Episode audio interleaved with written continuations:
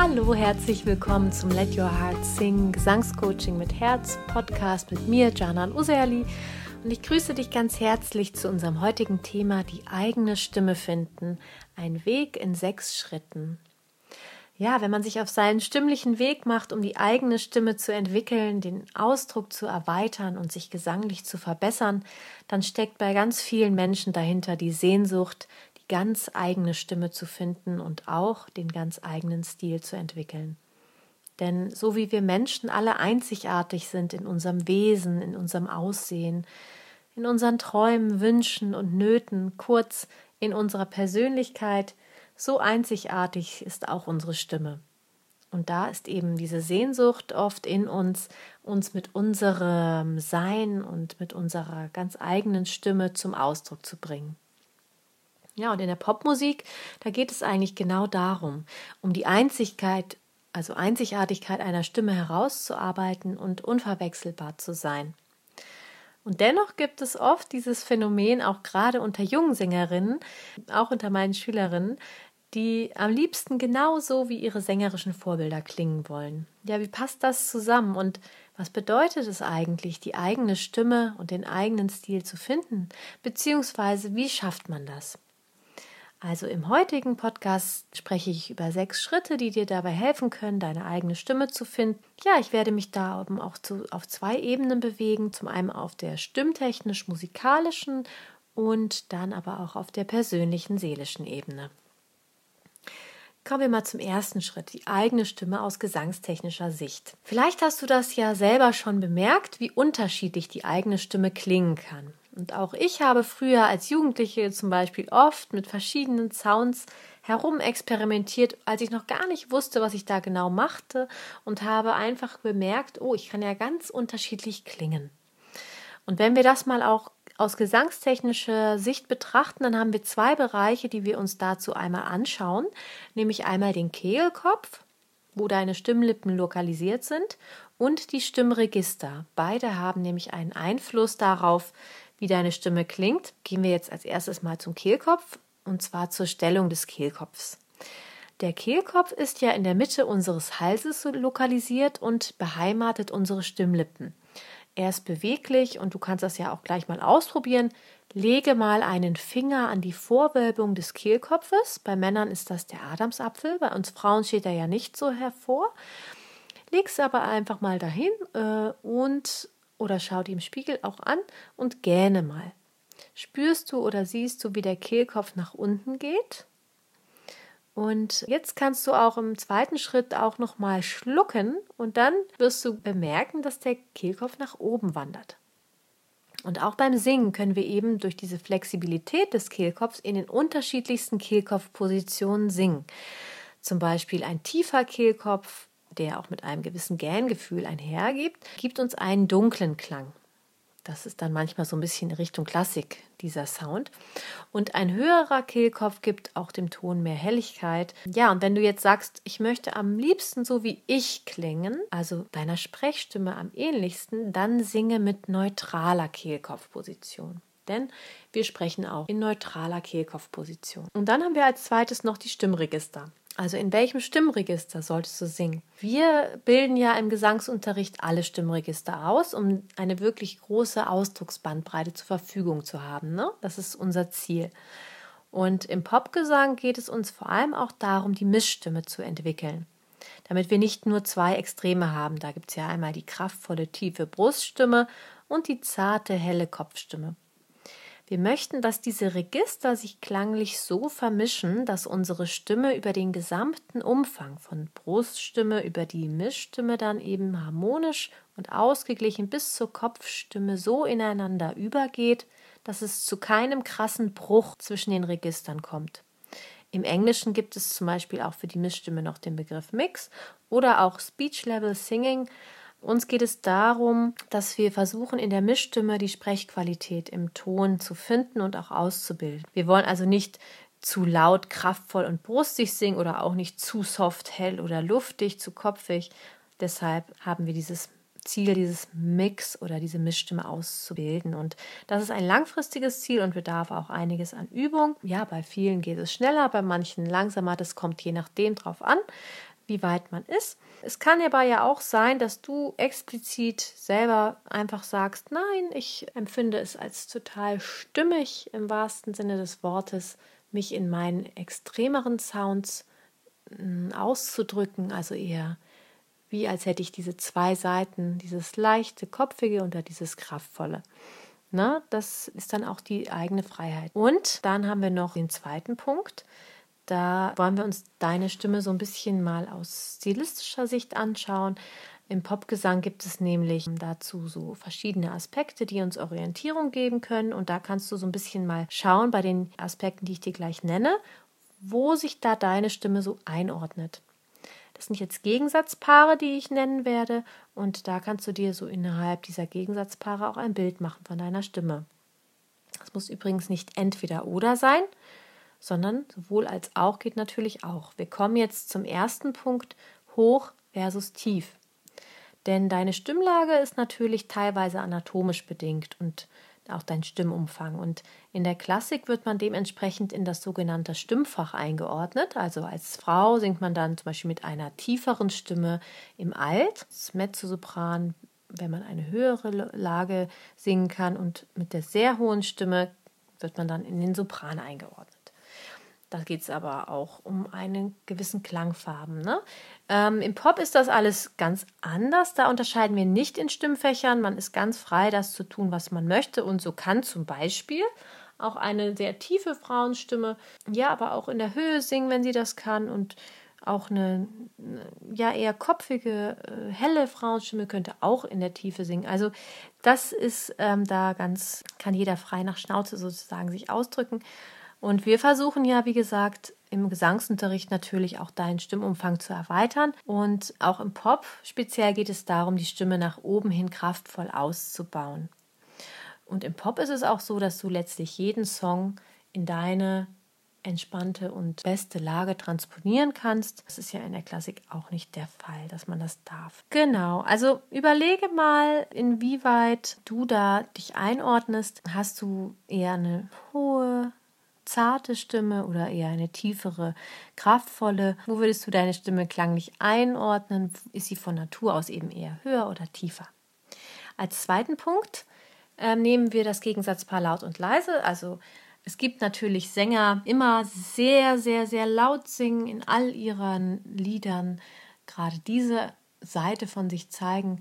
Genauso gibt es auch Sänger, die sehr leise singen und im Pop ist das ja auch alles möglich, denn wir haben das Mikrofon, mit dem wir arbeiten und dadurch auch die Möglichkeit, extrem leise Stimmen sehr gut hörbar zu machen. Natürlich ist es aber auch wichtig, sage ich mal, wenn du auch eher eine leise Stimme hast oder auch gerne diese leise, zarte, zerbrechliche Seite von dir zum Vorschein bringen möchtest, dass du dann auch sehr dynamisch trotzdem arbeitest.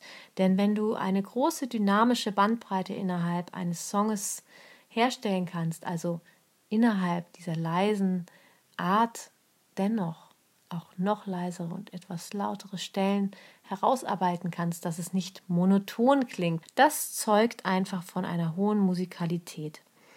Und ähm, deshalb lade ich dich auf jeden Fall ein, im Rahmen deiner Möglichkeiten immer sehr dynamisch mit einem Song umzugehen.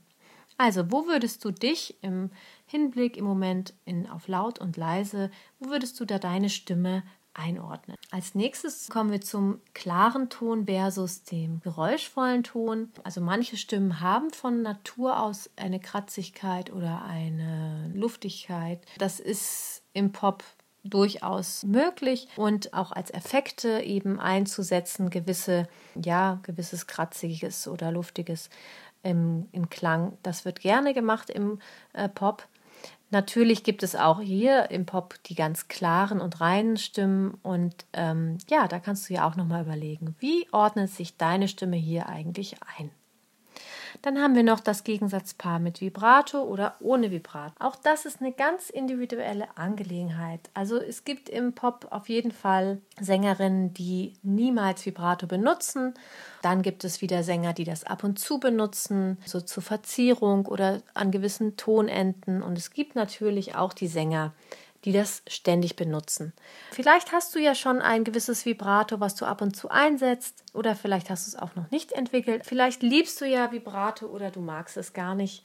da kannst du ja auch nochmal überlegen, wie ist das da mit deiner Stimme? Ein nächster Punkt oder nächster Weg, dich mit deiner eigenen Stimme oder deine eigene Stimme auf die Spur zu kommen, ist, ähm, jetzt sind wir beim dritten Punkt, die Achtsamkeit im stimmlichen Alltag. Oh, diese ganzen Gegensatzpaare, die ich dir gerade genannt habe, helfen dir auf jeden Fall dabei, diesen Ist-Zustand deiner Stimme zu beschreiben und deine Stimme auch zu untersuchen im Hinblick auf diese Qualitäten. Und dafür ist es eben wichtig, dass du dich im Alltag, wenn du sprichst und auch singst, einfach beobachtest, um auch so ein Gefühl dafür zu bekommen, wo deine Stimme gefühlt sitzt. Sitzt sie vielleicht eher vom Gefühl her weiter vorne und ist so ein bisschen präsenter oder ist sie eher weiter hinten? Ist sie sehr scharf, metallisch oder wärmer, weicher oder leiser, lauter, ne? Hatten wir schon. Ist sie heller, dunkler, tiefer? Ist sie metallisch? Wie ist der Sound deiner Sprechstimme? Wie würdest du ihn beschreiben? Und vielleicht nimmst du auch wahr, dass deine Stimme je nach emotionaler Verfassung ganz unterschiedlich klingen kann. Also ob du jetzt deinem Liebsten oder deiner Liebsten in einem ganz nahen Moment etwas erzählst, ähm, da wird sich ja deine Stimme sehr anders anhören, als wenn du wütend bist und dich da lauthals beschwerst. Also auch da so ein Gefühl zu bekommen für die eigene Stimme durch das Beobachten und achtsam ähm, ja, sich wahrnehmen kann helfen. Und wenn du jetzt zum Beispiel tagsüber gar nicht so oft mit Menschen kommunizierst, dann kannst du natürlich dir auch ein Buch nehmen und laut vorlesen und mal damit experimentieren. Als vierten Weg, die eigene Stimme zu finden, ähm, da geht es jetzt um darum, andere Sängerinnen und Sänger nachzumachen. Und das habe ich ja auch schon am Anfang erwähnt. Es gibt viele, die explizit so wie andere Sängerinnen oder ihre Lieblingssängerin am liebsten klingen würden. Und ähm, deshalb ist dieser Ratschlag, andere Sängerinnen und Sänger nachzumachen, auch mit Vorsicht zu genießen. Denn wir wollen ganz sicher nicht stimmliche Kopien erzeugen, das steht auf jeden Fall im klaren Gegensatz zu meinem Ansatz, die ganz eigene Stimme zu finden, sie auch anzunehmen und zu lieben.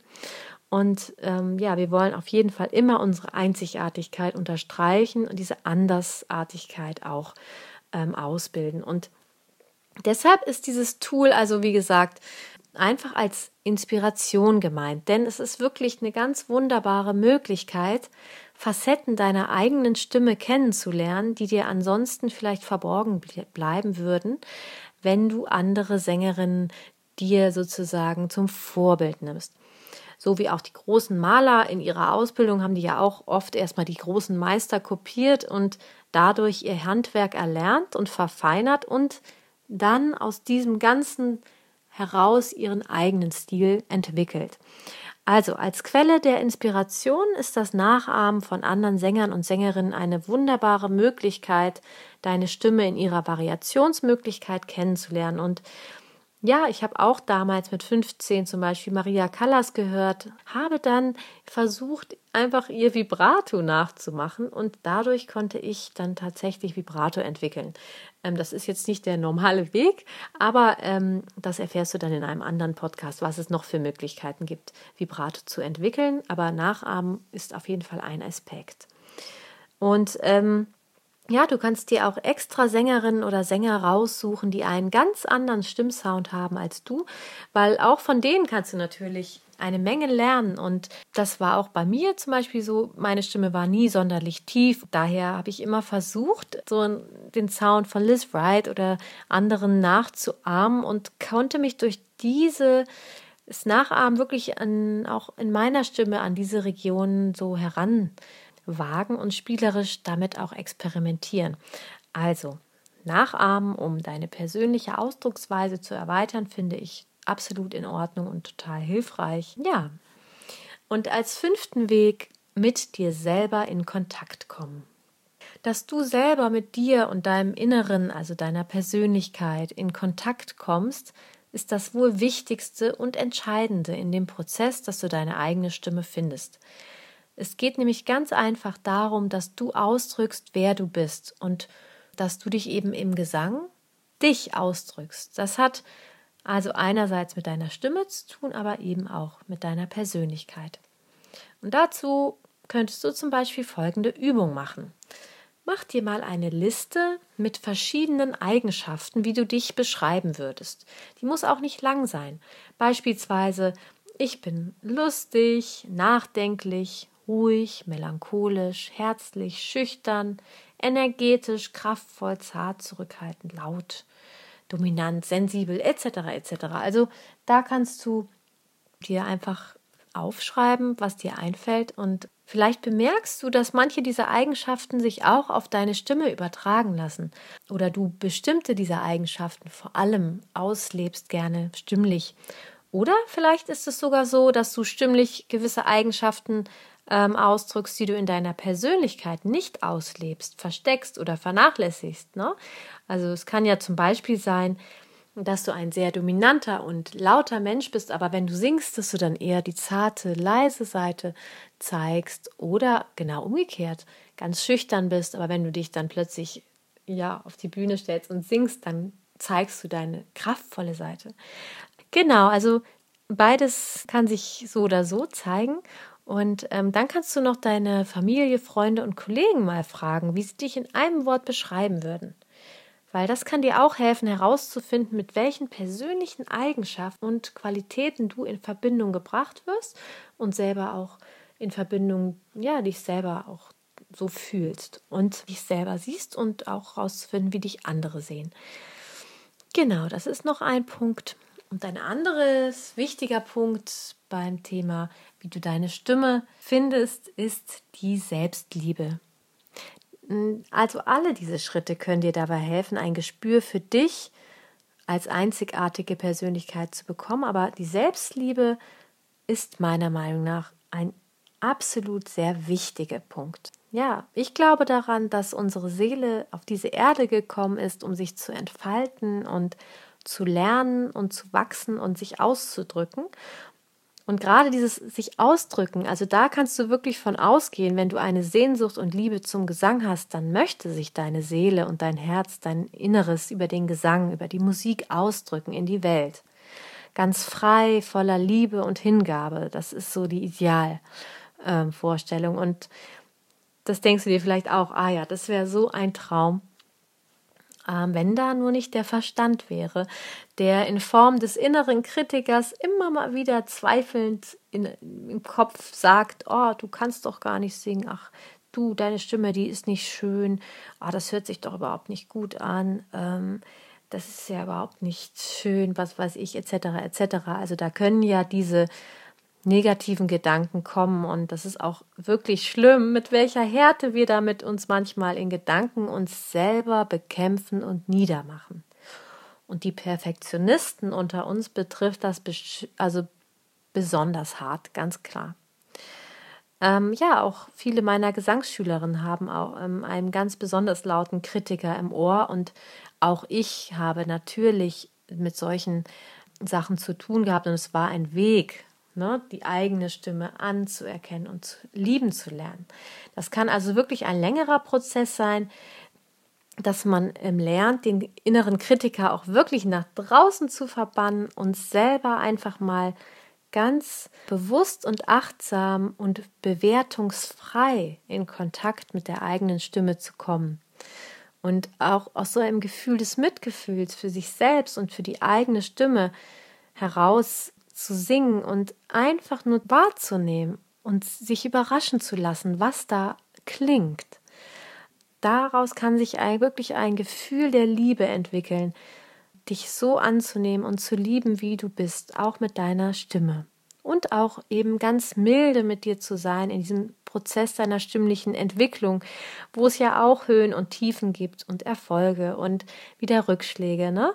In dem Maße, wie das Annehmen deiner selbst und deiner Stimme wächst, wächst daraus auch dein Selbstbewusstsein, also dein zu dir stehen und in nächster Konsequenz dann auch diese Möglichkeit, dass du dadurch diese Stärke hast oder entwickelst, dich in deiner Einzigartigkeit mit deiner einzigartigen Stimme auszudrücken und zu zeigen.